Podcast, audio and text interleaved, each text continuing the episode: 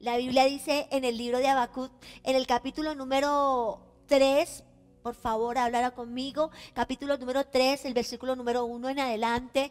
Mm, dice que su gloria cubrió los cielos y que hay una oración que el profeta Habacuc hace para clamar al buen, Dios, al buen Dios de los cielos ese avivamiento, ese despertar, e, ese momento eh, que se necesitaba, que se requiere.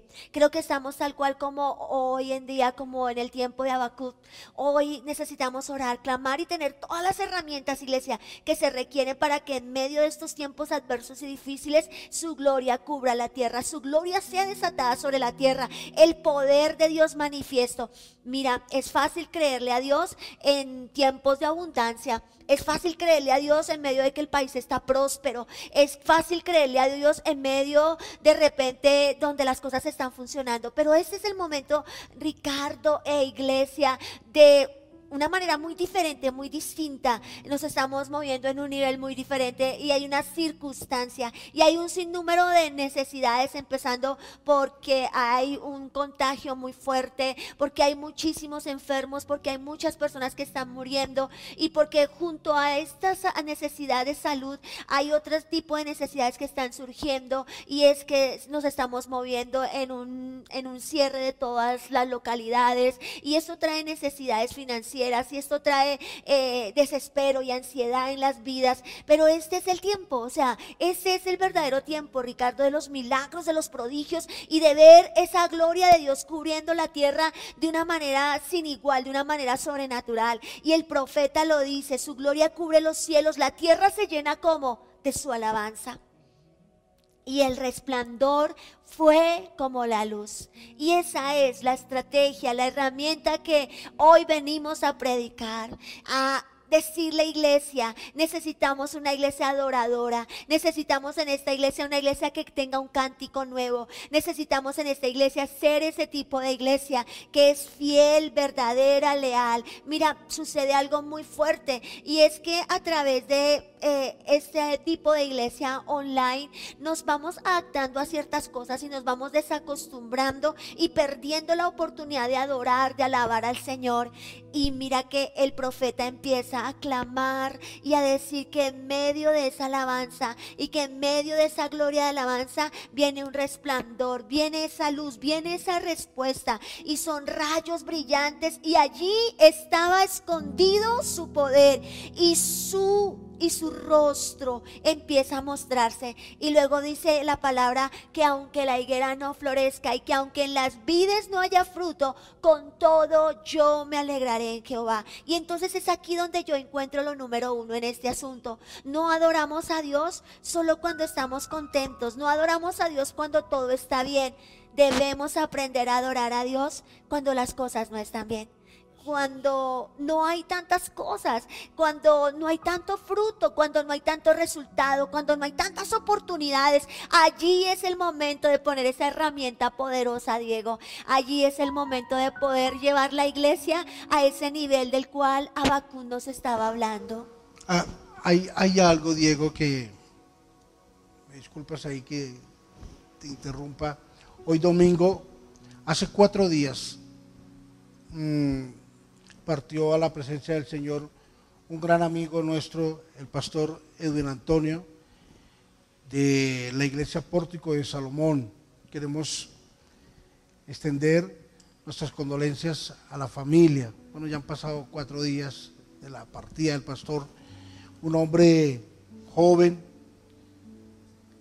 pero vino este virus tan letal y acabó con la vida de él. Entonces queremos extender una, una un abrazo muy fraternal a toda la familia del pastor Edwin y los miembros de su iglesia. Y vamos a adorar a Dios en medio de esta catástrofe que pasó, en medio de este dolor. Queremos bendecir el nombre del Señor. Es lo que dice Abacú, ¿no? Mm. Aunque la higuera no florezca, aunque en las vidas no hay fruto, aunque todo pinta tan difícil, ¿cuál es la herramienta en medio de la muerte? ¿Cuál es la herramienta en medio de la necesidad? ¿Cuál es la herramienta en medio de la circunstancia? ¿Cuál es la herramienta en medio de que no se está dando un fruto y un resultado que esperamos? Es esta, es poder entrar en ese nivel del Espíritu donde el profeta estaba diciendo, su gloria cubrió los cielos y la tierra se llenó de alabanza.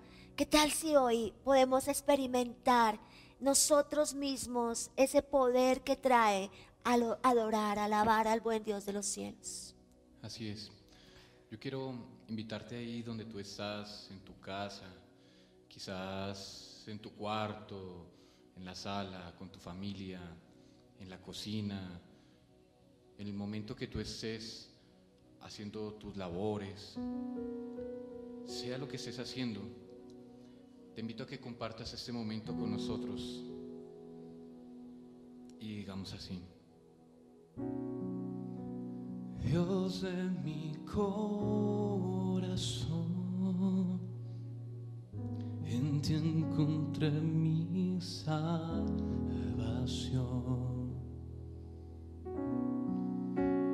gloria y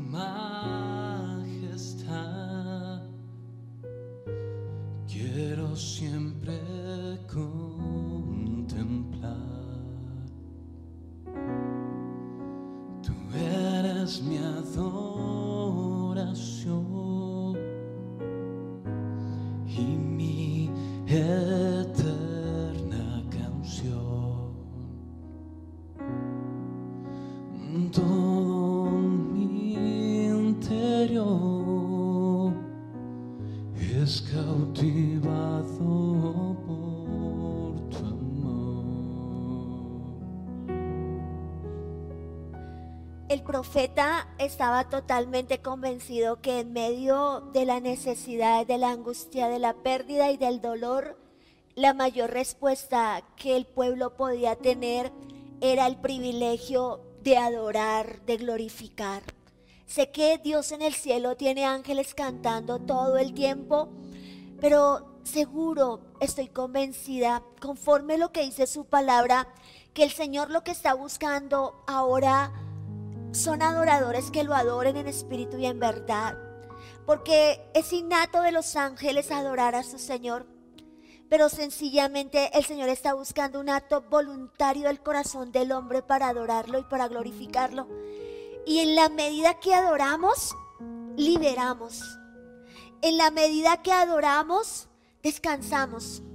En la medida que exaltamos al Señor y podemos levantar las manos y tener, por ejemplo, en mi caso, cuando escucho cantar a Diego, yo siento hasta cierta envidia porque me encantaría tanto poder tener una buena voz y poder entrar ahí y, poder acompañarlo. Y no sé si es lo mismo que sientes y poder estar en ese momento tan sublime que es adorarlo, que es glorificarlo, que es poder expresar a través del canto y de la adoración y poder producir un ambiente diferente, donde hablamos de un Dios de salvación, donde hablamos de un Dios de gozo, donde hablamos de un Dios de fortaleza, donde cuando adoramos descansamos, liberamos y también podemos eh, no solo dar, sino que se hace una tarea doble y es el efecto de lo que le doy al Señor a través de mi corazón dispuesto, pero también de lo que yo recibo. Y yo veo, Ricardo, que esto que estamos viviendo es un arma muy fuerte del enemigo para matar y destruir el amor y la pasión del creyente por Dios.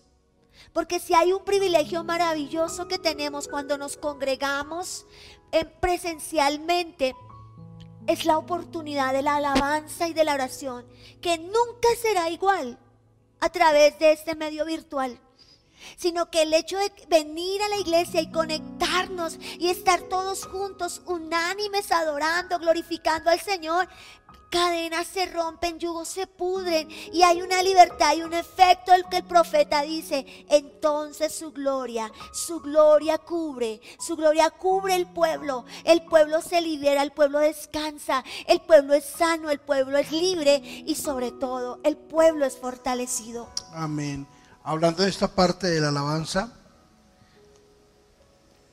Dios eterno, Dios incomparable, eh, Dios maravilloso. Y sabes que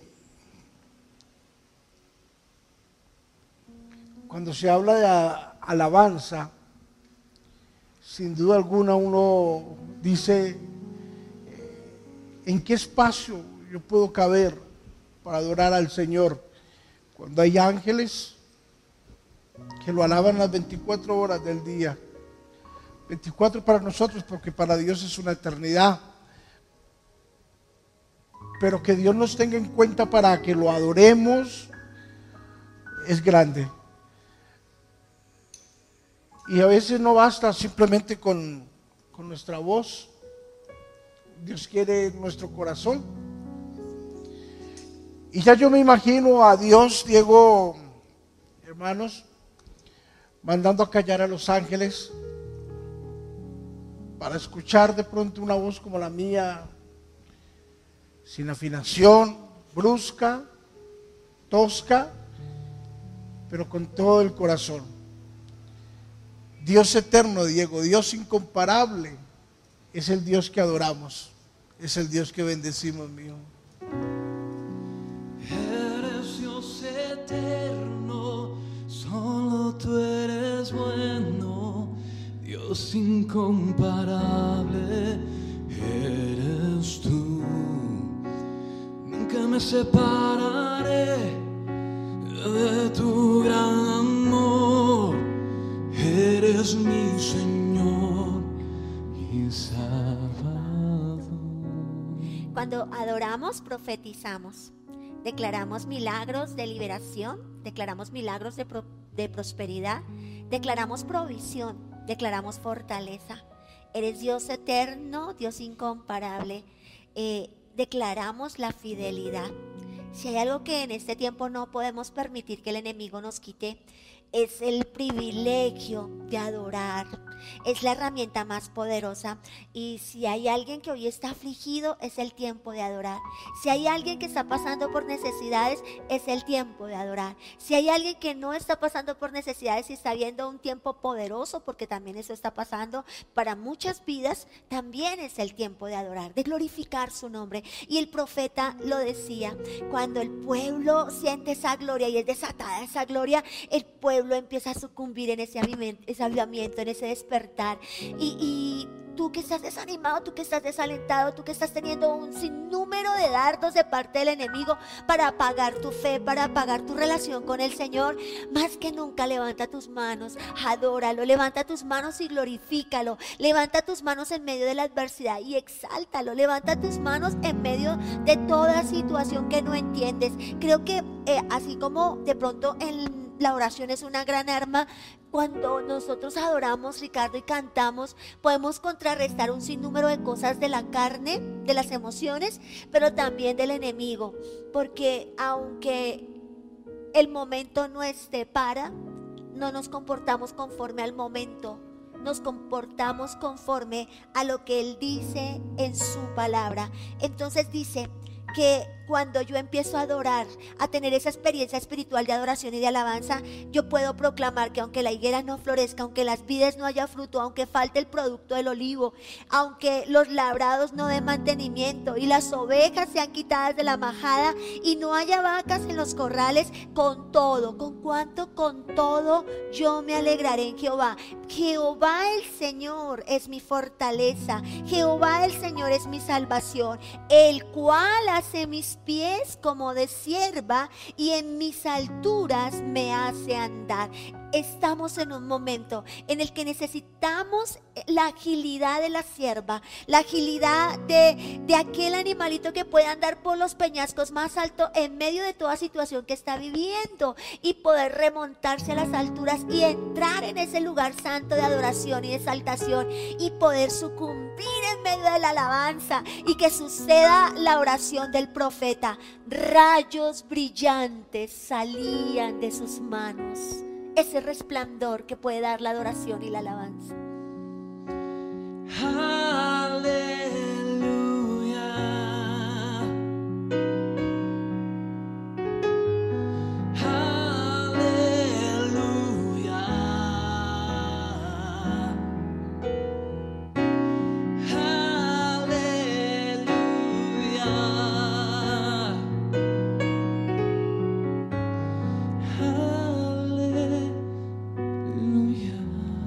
Esfera en la que Dios está moviendo en este momento y está llegando ahí hasta su casa en este día maravilloso. Sabes, fue una semana pasada por dolor, pronto por alguna escasez, por alguna necesidad, pero hoy el Señor te está visitando. Hoy Dios está llegando hasta tu casa y te está confirmando y te está diciendo una vez más, yo estoy contigo, yo estoy en la adoración, yo estoy en la alabanza. Así es de que soltémonos en las manos de Dios en este momento y adorémoslo con todo nuestro corazón. ¿Sabes? En la adoración Dios se mueve. En la adoración hay libertad. En la adoración y en la alabanza hay prosperidad. En la adoración y la alabanza hay sanidad. Y hoy queremos que recibas en el nombre de Jesús este regalo que Dios está impartiendo. Sabes, hay mucha gente que en este momento está debatiéndose entre la vida y la muerte. Pero tú y yo hoy estamos con la seguridad de que Dios está con nosotros, de que Dios nos cura, de que Dios nos prospera, de que Dios nos sana, de que Dios nos da la oportunidad de adorarlo una vez más, que no importa nuestra voz, no importa de pronto la tonalidad en que lo hagamos, es de todo corazón que lo estamos haciendo, ¿sabes? Pero cuán glorioso y cuán maravilloso es cuando adoramos al Señor en espíritu y en verdad. Los cielos se abren, queridos. Señor. Los cielos se abren. La adoración trae paz. La adoración trae libertad. Y hoy queremos que a través de este servicio el Señor ministre. Oh, gloria a Dios. Amén. Hoy ministramos paz a tu corazón. Amén, Señor. Paz a tu corazón. Así es, Tranquilidad a tu espíritu. Hoy hay paz, ese estrés se va en el nombre de es. Jesús. Hoy esa, ese dolor, esa tristeza es anulada, opacada en el nombre de es. Recibes Y recibimos del fortaleza. Señor. Así es, estamos ministrando el corazón de Dios en medio de la adoración y de la alabanza, aleluya. que es un arma tan poderosa para que recibas fortaleza, fe, firmeza y para que el avivamiento del Espíritu no falte en tu vida. ¿Por qué? ¿Por qué todo esto? ¿Por qué entregarte esta herramienta? Porque cada uno de nosotros ahora estamos enfrentando un desafío, un reto. Estamos como en los tiempos de Noé, donde la maldad de los hombres, dice el capítulo número 6 de Génesis, ha venido aumentando y se ha multiplicado de tal manera que ha sido sobre la faz de la tierra. Por lo tanto, sobre la faz de la tierra se está viviendo una agonía, una necesidad, una angustia, un deterioro. Pero sabes algo, esto es la consecuencia de...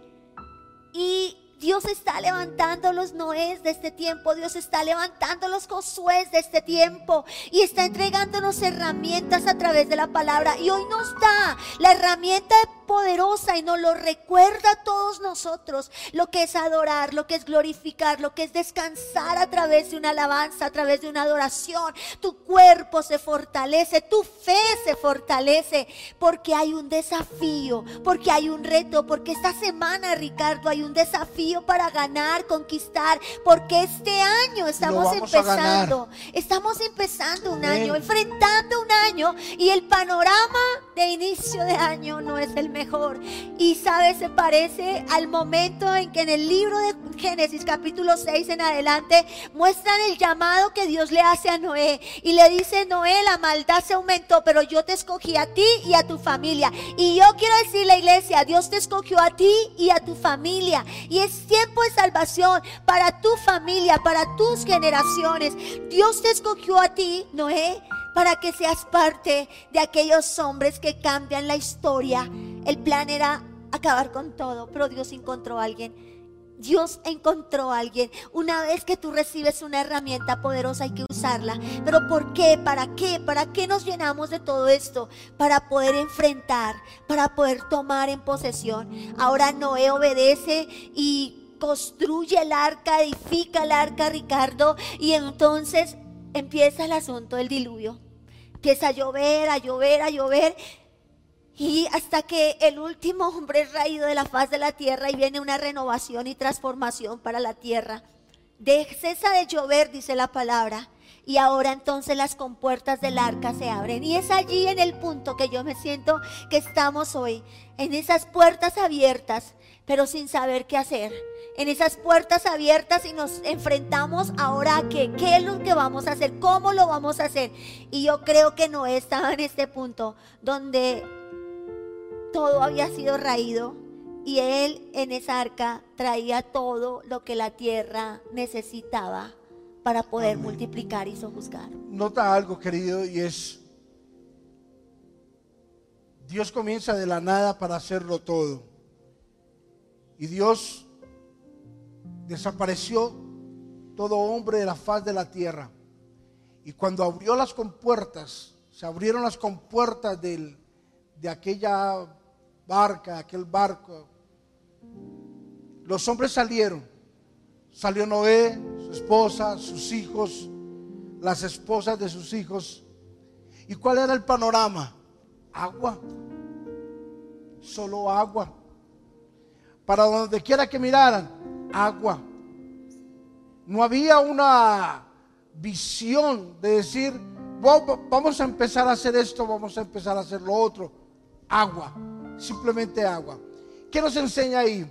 Primero, ya sabemos de que la alabanza, la adoración abre los cielos y sube derecho nuestra oración. Dos, cuando los cielos se abren, Dios se levanta de su trono y coloca en nosotros retos y tareas. Así fue con Noé. Le colocó un reto, le colocó una tarea. Ahora, Dios le estaba cumpliendo a Noé. Y ahora se abrieron las puertas.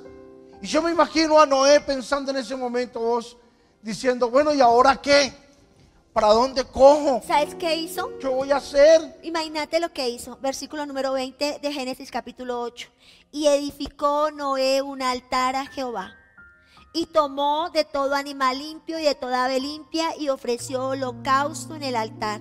Y percibió Jehová el olor grato. Y dijo Jehová en su corazón, no volveré más a maldecir la tierra por causa del hombre. Poder de la ofrenda. imagínate una cosa, está la hoja en blanco para empezar, pero no se sabe por dónde comenzar, ¿cierto? Entonces lo que a Noé se le ocurre es lo que más agrada al corazón de Dios, holocausto para Dios. Y mira, si hay algo que en este tiempo nos están diciendo es que no es tiempo del canto, no es tiempo de la alabanza, no es tiempo de la ofrenda, eh, porque todo eso es la ofrenda.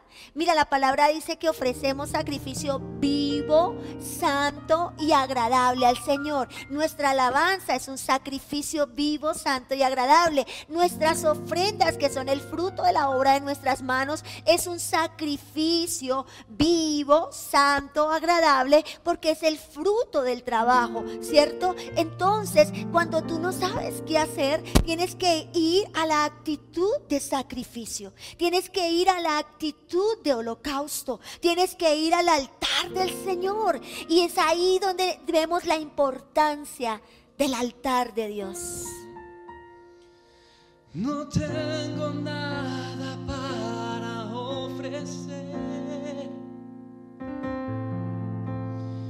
Nada que te pueda sorprender. Solo un corazón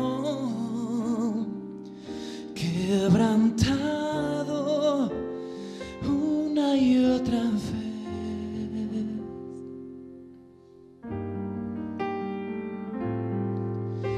No hay nada que te enamore más, nada que me apasione más, solo tu presencia solo tu mirada me hacen suspirar.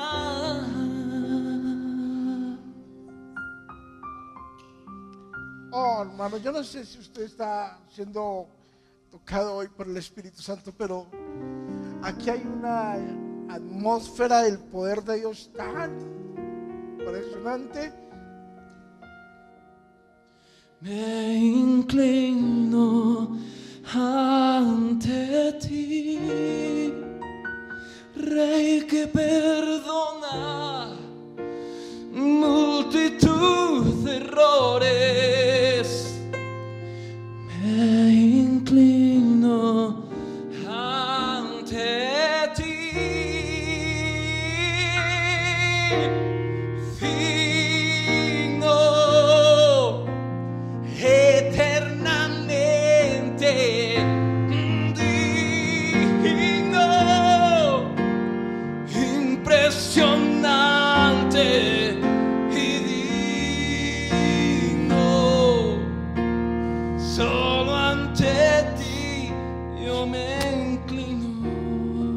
holocausto hoy domingo que el corazón.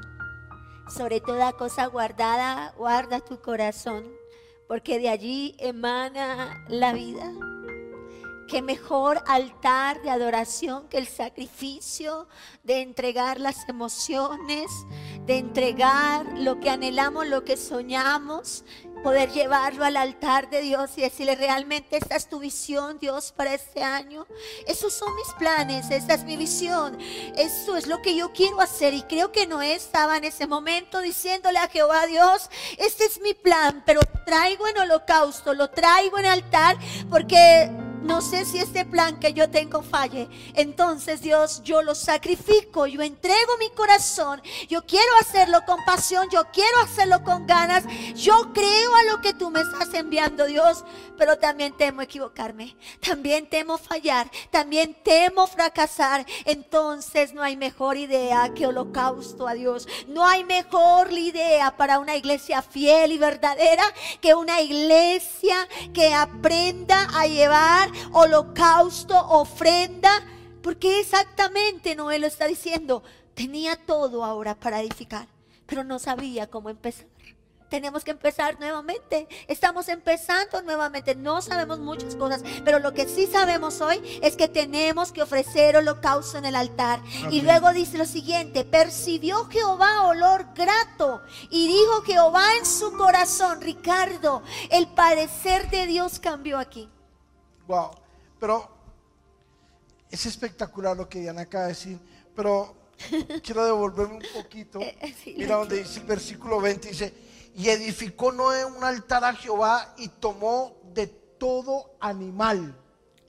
O sea, tomó de lo que él tenía, de todo lo que él sabía que tenía poder, de todo lo que él sabía que era suyo, dijo, dice la Biblia, y tomó de todo animal que él tenía limpio y lo ofreció a Dios. De algo que estoy convencido es de que cuando Dios nos pide algo es porque Él ya no lo dio.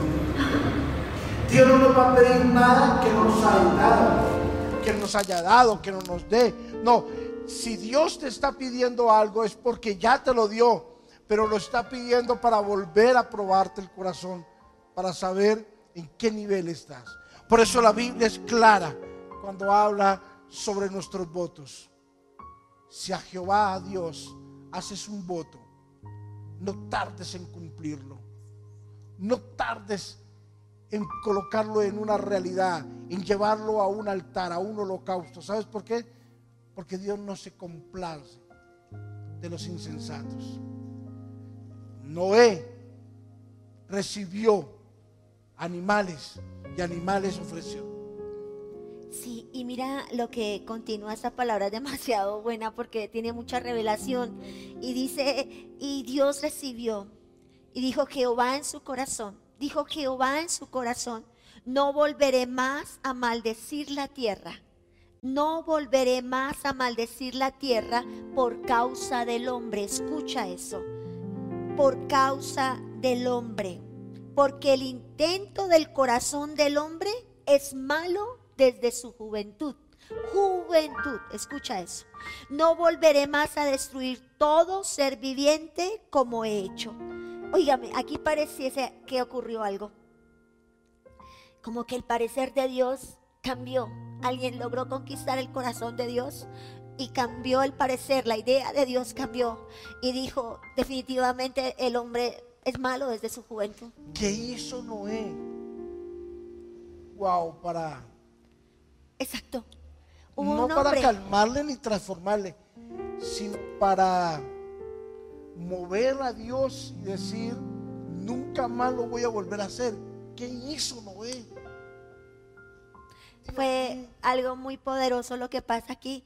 Y luego él cambia, pareciera que en ese momento todavía la idea estuviese de- en su corazón de, de no al hombre, pero ahora eh, ya lo sabía, ya lo entendía, pero lo revela, revela la- el deseo y la intención de su corazón y el conocimiento que tiene del hombre, de que hay una maldad en el hombre y que de parte de él no va a corresponder a esa maldad con muerte, no va a responder al hombre conforme a lo que el hombre dé, sino que mientras la tierra, y aquí hay una palabra de promesa para nosotros, mientras ahí entramos nosotros, Ricardo, mientras la tierra permanezca, no cesará la cementera. No cesará la cementega ni la siega, el frío, el calor, el verano, el invierno, el día y la noche. Amén. Mira, yo sigo insistiendo ese sacrificio tan grande que hizo Noah. Tuvo que haber hecho algo tan maravilloso este hombre que le transformó el corazón al Señor. No porque Jesús o Dios no necesitara ser transformado, no, porque ese holocausto que Noah le ofreció al Señor fue un holocausto que cambió todo el panorama de todo lo que de todo lo que venía. Y es más, el sacrificio de Noah aseguró, aseguró el futuro, aseguró todo lo que el hombre estaba en las manos de él. Aseguró la tierra, Sí, aseguró el futuro de la tierra. vivimos de ese seguro. Exactamente. Y dice, mientras la tierra permanezca, no cesará la cementera. La siega, el frío, el calor, el verano, el invierno, el día, la noche. La promesa de cada estado de la tierra está ahí, permanente para, de Dios para con nosotros. Vivimos tiempos en este momento para algunos de verano, para algunos de invierno, para algunos de primavera. Tal vez tu vida está floreciendo o tu vida está en un reposo, en un momento donde te sostienes solamente. Pero mira, hay una palabra de parte del Señor donde su promesa, su amor, su gracia y su favor están para con nosotros. ¿Qué hizo Noé? Es lo que tenemos ahora nosotros que entender. Noé levantó altar, Noé caminó en obediencia, Ricardo. Noé creyó sin nunca haber conocido la lluvia, Noé creyó. Le dijeron va a llover 40 días, 40 noches, pero a la momento no había caído una sola gota de agua en la sabía. tierra, no sabía Incluso que yo era. Creo que, yo creo que esa palabra ni existía en el vocabulario de Noé, ni él sabía que Yo era. creo que era nueva porque hasta el momento solamente había un vapor de agua sobre la faz de la tierra y caminó en algo que no conocía solo porque Dios se lo dijo. Y ahí entramos nosotros en este tiempo. Dios te está hablando de cosas que tú no conoces, no has probado, no has disfrutado en este tiempo donde no se ve, donde no es posible humanamente. Dios lo está hablando para con nosotros. Y Génesis capítulo número 9 dice que luego pacto de Dios con Noé, no de Noé con Dios, sino de Dios con Noé. Y ahí viene un desatar de Dios que, o sea, Noé, Noé fue un hombre que definitivamente creo que nunca habíamos ahondado en todo este asunto.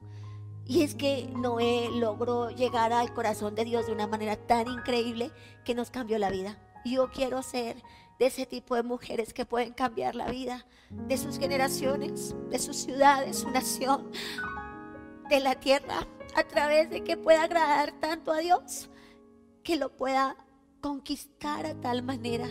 Y yo creo que aquí entra esa importancia, entender ese holocausto, esa obediencia, esa fe, esa convicción, aunque no se ve, aunque a veces el panorama es oscuro y aunque como el profeta decía, aunque esa higuera no florezca, aunque en las vides no haya fruto, aunque no se vea, yo estoy con Dios. Y, y es, creo, Ricardo, que hoy nuestra firmeza en Dios, nuestro pacto para con Dios debe ser hasta que siempre, hasta la eternidad, en Él, con Él y para Él, Sí. y usar lo que Dios Y- nos ha entregado. Hay algo ahí muy bonito también y es de que Dios, pareciera que Dios hubiese devuelto todo el tiempo y como volver a empezar, ¿sabes? Mira que capítulo 9 dice la Biblia de Génesis, y bendijo Dios a Noah y a sus hijos y les dijo, fructificad, multiplicad y llenar la tierra. La misma tarea y la misma bendición que le dio al primer hombre, ahora se la estaba retornando de nuevo a Noah. De nuevo, con, con esto Dios le estaba diciendo, vamos a volver a empezar. Empecemos de cero. ¿Cuál es tu tarea, Noah? Con tus hijos, fructificar, multiplicar y llenar la tierra. Es tu trabajo, es tu tarea. Y creo de que hoy Dios está haciendo borrón y cuenta nueva. Vamos a volver a empezar, sí. Vamos a volver a empezar, iglesia. Dios nos va a bendecir. Estamos empezando otra vez de la nada. Estamos empezando de nuevo en la iglesia. Estamos empezando de nuevo en la familia. En todas las oportunidades, de nuevo estamos empezando. Y la misma bendición que Dios un día desató sobre Adán y Eva y desató sobre Noah y sobre sus hijos. Hoy Dios la está desatando sobre tu vida, sobre tu hogar. Y hoy el Señor te dice, borrón y cuenta nueva. Vamos a fructificarnos, vamos a multiplicarnos, vamos a hacer lo que no pudimos hacer. Vamos a ver lo que no hemos visto hasta el día de hoy. Vamos a recobrar todo lo que hemos perdido. Así es, es un nuevo comienzo y es volver al original de Dios, al original de la obediencia, de la palabra, del temor, del caminar con Él y en Él, de eh, las herramientas que nos da y no olvidar que es importante adorarlo, glorificarlo, de exaltarlo y que ese pacto de Noé está para con nosotros fructificar y multiplicar. Yo lo recibo hoy en el nombre de Jesús de Nazaret y desatamos esa palabra que son tiempos de borrón y cuenta nueva, donde empezamos a fructificar, a multiplicar, a llenar la tierra, a sojuzgarla, donde Dios nos da autoridad nuevamente sobre las aves, sobre los animales de la tierra, sobre todo lo que se mueva en la tierra, en los peces del mar, ha sido entregado en tu mano. Y yo tomo esos, esas, esas aves, Ricardo, como los pensamientos. Soy dueña de mis pensamientos, sujeto a los pensamientos. Así que esos pensamientos de temor están sometidos Amén. a mí. Eh, yo es. tomo esto como las ideas también creativas, todo lo que Dios va a empezar a construir, pero que tiene que empezar a sumergirse en el buen Dios de los cielos. ¿Y qué tal si podemos terminar este tiempo ahí, en lo que comenzamos, en esa adoración al buen Dios de los cielos?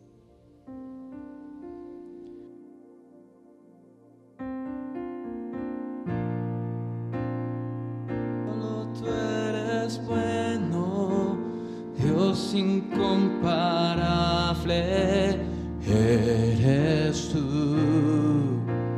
Nunca me separaré de tu gran amor, eres mi Señor y Salvador. Eres Dios